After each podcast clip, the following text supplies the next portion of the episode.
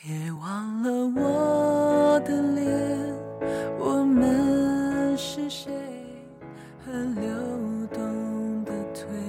Hello，大家好，这里是 Max，这是我们混在郑州，不是欧洲了啊。那个那个，现在是放假回家了嘛？嗯，今天就昨天今天看两个电影，就是最火的《小时代三》和《后会无期》，然后就今天特别想说一说这两个电影。嗯、我们先说，我今天下午刚刚看完的这个《小时代三》，郭敬明导演，杨幂、陈学冬、哦、郭采洁、柯震东等人演这个呃《小时代三》吧，然后这个这个，我觉得个人来说，总体来说是一个怎么说？啊、非常普通，甚至不如前两代。我给的是一个比较低的分数的一个电影，为什么呢？总结起来有几下以下几个原因，也不算吐槽了。我觉得是这样，它亮点当然也有了。我觉得它亮点不在剧情上，不在那个什么上，是在演员的脸很好看，还有衣服很好看，很华丽。然后故事剧情呢，我感觉大概也有个构架，但是很模糊，它的剧情感很模糊，这是我觉得是小四的一个重大败笔，而且台词的模式化，还有这种剧情的狗血化，基本上都成为了一个剧固定的格式，基本上像。如果大家看过《Gossip Girl》或者是类似的这种这种美剧的话，你发现它就是按这个套路来的。一开始大家很好，然后发现中间有一些伏笔，觉得类似于大家要出矛盾，然后这时候这主人公会 organize 一个很大的这个 party 或者什么之类的，类似一个重要活动，所有矛盾会在这个活动里头集中爆发，然后导致让大家该痛苦的痛苦，该哭的哭，然后互扇脸，然后友谊朋友之间的东西都会怎么说烟消云散，然后烟消云散的同时呢，发现其实生活中你真实的想法不并不是对这些人有这样的想法，而是怎么说所谓的一种啊、所谓的一种什么来着呢？就是冲动、一时口称、一时口舌之外，但是你爱的还是这群人和成长在你身边的这群人。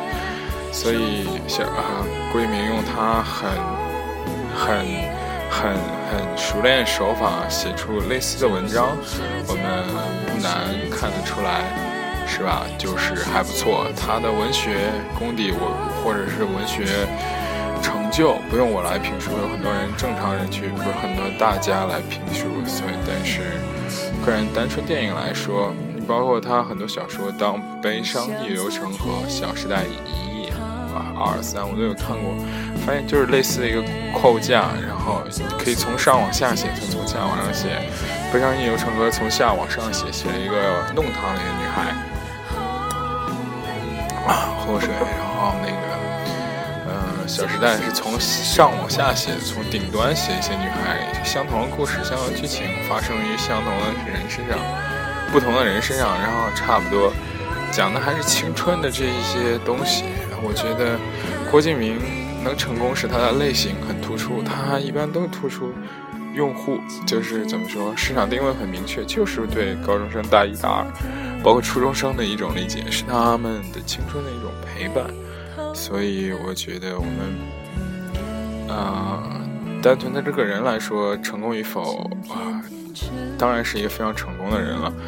啊、我说完这个，再把这个主题话来。我觉得郭敬明真的是一个非常成功的人，我们不可否认的这一点。他没有靠富二代、官二代，没有靠社会优质之点，他就是靠自己，怎么说？嗯，一步一步的，一步一步的走，一步一步的努力奋斗，然后换来了今天他所得到的成就。然后，嗯，让我想想啊，嗯、换他今天说，呃，用韩文话说，这是一个白手起家、自主创业，然后没有靠富二代、官二代成功案例。所以我个人对他来说是一个非常。我个人觉得他是一个非常成功的商人。我不喜欢就所谓的影评人说他是怎么很烂或怎么样之类的。就是我之前节目也有说过嘛，然后千叶三神三行提供给他提问给他说你想成为就是怎么样一个人？他说我想成为一个纯粹的人。就是我就是喜欢钱，我就是喜欢，所以我就去追求它，而不是像某些评论家或者影评人就会说啊，他是拜金或怎样，而自己呢就是有多么高尚或怎么样，嗯，自己有多么高尚，自己有多么不拜金，自己有多艺术多文学之类的，我觉得都是扯淡。他巴不得有那种生活，但是他就是没有机会，没有。这个什么出来，所以他只能说一些这样的话。所以呢，但是我把话题拉回来，我觉得今天这部电影，我我个人感觉我没有看到郭敬明的诚意，他没有像他第一部，甚至不像他第二部那样拍的很有诚意，拍的很有，嗯，怎么说，很有这个就是青春的这个印象。而这一部呢？我个人不是很喜欢的原因，是因为他觉得他觉得成功的因素，比如说有五个因素：剧情、美女、帅哥，然后华丽的衣服、华丽衣裳，然后他们之间的这种明星暗斗，然后他把这些元素就硬拼在一起，组成了一些很怎么说很硬的东西，而且所有人。我不知道零零后或者怎么稍微有一到两年社会阅历的人，都会觉得这个剧虽然会有一些很美好部分，但是大部分都是一些很狗血的剧情。嗯，我今天跟几个朋友一起看的时候，还就是觉得就是 顾里永远就是当老好人，就就台词我们都可以模仿了哈，就是顾里永远就是说。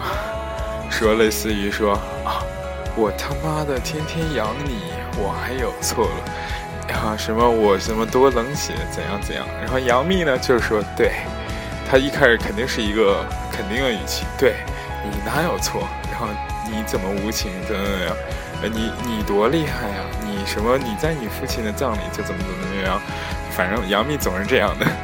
然后柯震东就操着一口台湾腔，就是。就是这样说的，所以说，嗯，那叫什么凌霄？凌霄，你给我闭嘴！你他妈的，我都不好意思说你，我没说你怎么样。你小姐小姐妹之间苟且斗斗，就就值得多么值得见的光吗？怎么怎么样？你早就知道怎么怎么样。然后南湘呢，就是一美女，然后装可怜，然后就是低低层屌丝的文米，呃，不是什么。底层屌丝的美女，然后心 比天宽，命比纸薄，就是他一定是这样的。然后唐宛如就是一个，说实话，就是南湘别说他嘛，就是说他是一个怎么样的人呢？就是类似于哈巴狗式的人物，就是主要以陪伴和这种关键时刻露傻气为主。但是郭敬明给大家呈现出来是这样，然后给大家他就是。不断的反复榨榨取他这个成功元素，导致他很硬，就是我看不出他的诚意。但是话又或者说回来，其实我们的青春真的也许就只是这样的：每个班有一个胖胖的胖子，然后有一个特热心的班长，撺掇大家干这个干那个，然后有一个两三个高冷的学习好的，然后有几个特世故的小混混，还有几个。啊，那个怎么说，挺美的美女，四就是美女嘛，就是四处都可以吃得开、混得开那种。还有一些屌丝，默默的天天开着黄笑话。每个班级都是一样，每个就怎么说，我们的青春的故事都差不多的。所以你让他写出很多的东西，不可能。但是我觉得，起码最，我觉得我这这吐槽最重要一点就是，郭敬明，你要秀出你的诚意，你不能说。把他们安排的很硬，就是 剧情感不是那么强，逻辑性不是那么紧密紧凑，而是突出了这种大型 PPT 加配乐 PPT 加大型音乐 MV 加微电影的这种感觉呢，拍的不像是个电影，更像是一个 MV 中间穿插剧情的 MV，就像当年我们看那个什么第一次啊，光良的第一次啊，或者是就是光良童话那种感觉是吧？也不一定高大上的歌，就是很烂的一个 MV，然后旁边有点字幕，然后稍微穿插一点剧情。所以这点，我觉得他是在消耗他自己作品和消耗他这个个人的品牌，并没有想把它经营很好。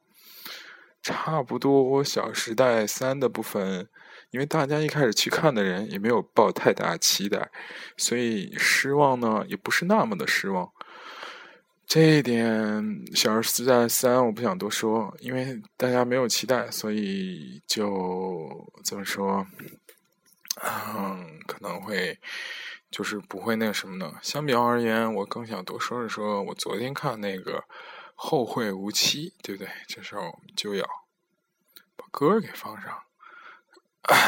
邓紫棋和朴树的两首《后会无期》和《平凡之路》。平凡之路，我找一下。好的，先放邓紫棋这个《后会无期》好了。我不得不说，且韩寒。这个人，我先评价一下吧。虽然我没有什，是吧？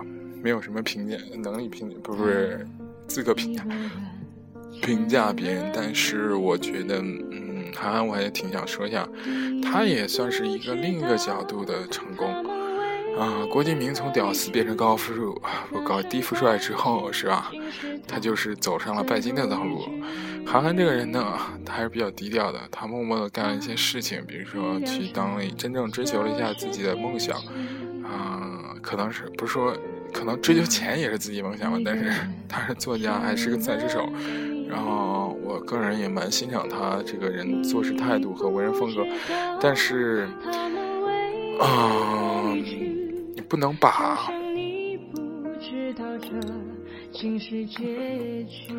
韩寒在就是怎么说这种他的那种屌丝文学和底层文学的这路上，也把握游刃有余。包括看他的书，最早的像《少年郎飞驰》《三重门》，嗯，包括《一九九八 九八八》，我很想，我很想和这世界谈一谈，还有一些作品吧。我觉得，就他已经在这个主题上。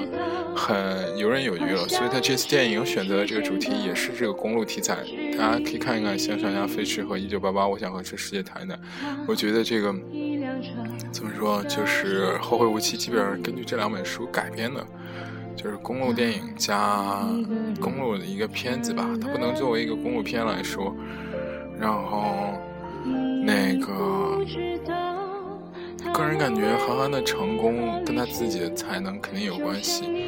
然后时代产物，终于有人可以敢少年敢站出来说真话。然后我觉得底蕴非常扎实，然后很有能力，很敢，就是硬放弃了一切，就是走上文学这条路，是吧？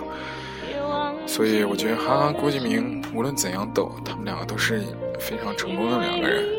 而我们，我觉得在大多数情况下不应该藐视或看不起所谓成功的人。更想的更多是为什么这些成功的人要把这个剧拍成这样子？比如说，再回到一句《小时代》，因为郭敬明他知道，虽然看我的片子的人可能有一亿、两亿或三亿人去看，或者我胡乱说吧，但是呢。就是知道我拍电影的人可能会很多，全中国都知道。可能真正去买票看片子的人呢，十个人里有七八个还是高中生和大一、大二学生。所以，我不会考虑像我这种上研究生，或者是你大三、大四，或者你是类似于毕业了或怎么样这种人，因为你们是少部分，而大部分人还是我的受众群，或者高中生，或者是大一、大二。所以他把电影拍成这样。并不是为了你迎合所谓影评人和电影人，他迎合的还是这帮主流消费群体，他主流消费的人群啊。然后我们就把电影拉回到《后会无期》。那后会后会无期的消费者是什么呢？就是看不起那富二代的文艺呃文艺小清新的这些青年吧，啊，或者是。怎么说？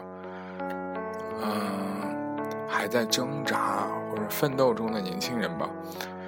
他，你可以看到，他很明显好像在迎合这副伟人的消费市场。他就是说一些让人很有道理的话，比如说是爱就是放肆，不不是喜欢就是放肆，爱是克制，还有什么？我觉得乐观，以前觉得乐观挺牛，现在觉得乐观就是你一事无成还在那儿傻呵呵乐呢，是吗？就是类似于这种每个人，你遇见的在这个旅途的路中遇见的每一个人都成了段子手，每个人都成了哲学家，每个人都有无数的故事。特别是我觉得里面演最好的其实是贾樟柯导演啊，他把握这个三叔这个特点，只有虽然只有两三句话。但是他说，大人才小孩才分对错好坏，大人只看利弊，这是非常经典的一句话。我们再回到这个电影，电影本身我觉得剧情没有什么问题，他第四拍拍成这个样子，他营销有一个失败的地方，我觉得是招来这么骂声的主要原因是他把自己这个最经典的这几首歌和这种。逼格很高的这几首歌，还有朴树、邓紫棋这样逼格很高的歌手放在了前面，而它实际上电影承载的东西虽然很多，很有些人解读了很细很深，但是他真的没有表达出来，我只能这样说。说这几个演员吧，冯绍峰主角主演冯绍峰和陈柏霖嘛，对吧？冯绍峰。他的一贯演技就是演那些怎么说啊，帅高，然后就那种，呃，就有点像呃中年小生的，不是中年吧，就青年小生的感觉，就跟以前陆毅啊、佟大为，佟大为长得丑点，就是类似于黄晓明啊这种，他其实不需要太多演技，他需要的是票房号召力，所以冯绍峰，我个人觉得还是蛮不错的一部戏的。就是陈柏霖呢，要演一个很有深度的老师，我觉得演的也蛮好的。嗯，三个女主角陈乔恩、王珞丹和和那个叫什么来着？啊，袁泉。我觉得个人觉得演都不都不怎么样，这三个人。他，